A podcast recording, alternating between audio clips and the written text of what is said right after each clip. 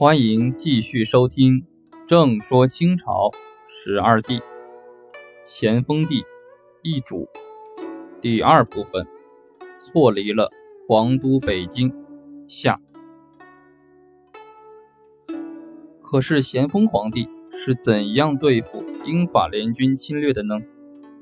第一，咸丰没有下诏决战，他没有作战决心，也没有周密部署。起初，英军一万八千余人，法军七千余人陆续开赴中国。咸丰皇帝没有发布诏书动员军民积极抵抗，也没有派军队守住天津塘沽海口，却在圆明园庆祝他的三十岁寿辰，在正大光明殿接受百官朝贺。并在同乐园连演四天庆寿大戏，咸丰和王公大臣沉醉在园内的听戏欢乐中，英法联军却加紧了军事进攻。一个大清帝国，数以百万计官兵，难道还不如埃塞俄比亚的十一万军队吗？而且意大利到埃塞俄比亚很近。不像英法到清朝那么远，埃塞俄比亚是个小国，不像清朝那么地大物博、人众兵多。第二，咸丰没有政治韬略。咸丰战和不绝，小胜即交，打了败仗，签订《天津条约》，略获小胜，又撕毁《天津条约》，再打败仗，又拒绝妥协。施展猫灵狗俪小计，使得事态不断扩大，没有使天津谈判就地解决，而支持肃顺、载桓、穆荫一伙，将英使巴夏利等诱请到北京，导致事态进一步扩大。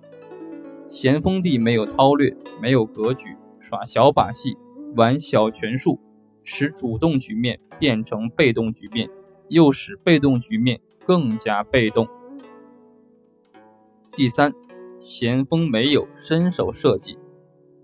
面对英法联军六千余人犯八里桥，咸丰没有动员兵民勤王全力守卫京师，而是准备逃跑。当年明成祖朱棣迁都北京，原因之一是天子守国门，抵御犯扰。明朝的崇祯皇帝在设计危难之时。既不迁都逃跑，也不巡狩围猎，而是发出“朕死，无面目见祖宗”的哀叹，自去冠冕，以发覆面，登上眉山自缢而死。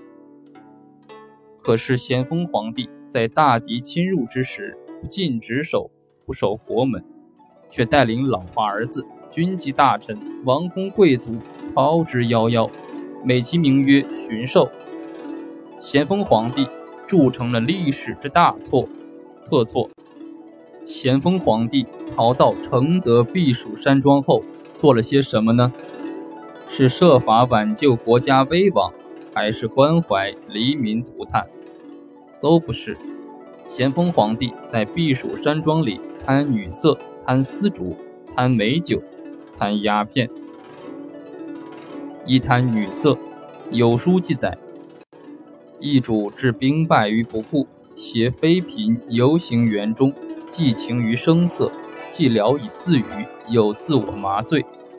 他有所谓汉女四春：牡丹春、海棠春、杏花春、菠萝春。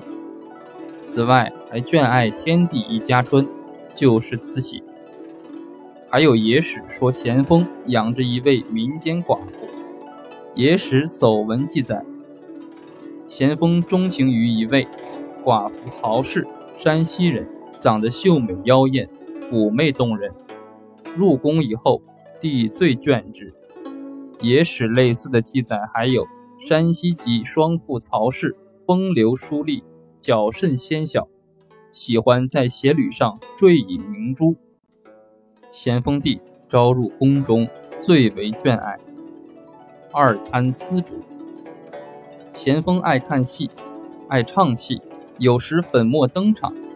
在热河行宫，他都经常点戏看戏。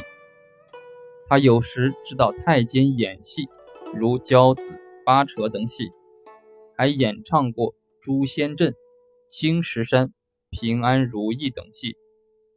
他在热河逃难，更醉心于戏剧。他把生平署宫廷戏班招到承德行宫承差，钦点戏目，钦定角色。他在避暑山庄的烟波致爽殿听戏。几乎每天都要戏班成衣，有时上午刚听过彩唱，中午还要传旨清唱。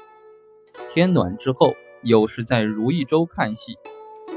如意洲有水上戏台，平水看戏别有情趣。薛福成《雍和笔记》记载，咸丰帝到热河不但围猎，而且观剧。和议刚成，即召京师升平署人员。到热河行在唱戏，使咸丰帝乐不思蜀。三贪美酒，咸丰贪杯，一饮即醉，一醉便闹，大耍酒疯。野史记载，文宗嗜饮，每醉必盛怒，每怒必有一二内侍或宫女遭殃，其甚则虽所宠爱者，亦遭戮辱，幸免于死者。即醒而悔，必宠爱有加，多有赏赐，以偿其苦痛。然未饥而醉，则故态复萌矣。四贪鸦片。咸丰继位不久，违背祖训，吸上鸦片，并美其名曰“益寿如意膏”。咸丰北狩热河后，京师被英法联军侵占。他不亲率军民抗击外敌侵略，却以吸食鸦片来刺激自己、麻醉自己。咸丰皇帝没有国君的使命感，也没有历史的责任感。咸丰皇帝在英法联军侵入北京的历史责任上，不仅有过，而且有罪。咸丰皇帝应是《北京条约》签订的直接责任者。咸丰在外敌入京、义军风起、社稷多难、江山危急之时，逃离皇都北京，躲在避暑山庄，而且恐惧洋人，拒不回銮返京，从而铸成他在民族国家危难关头逃离北京的第二个大错。咸丰皇帝第三错，是在临终前错误指定顾命大臣。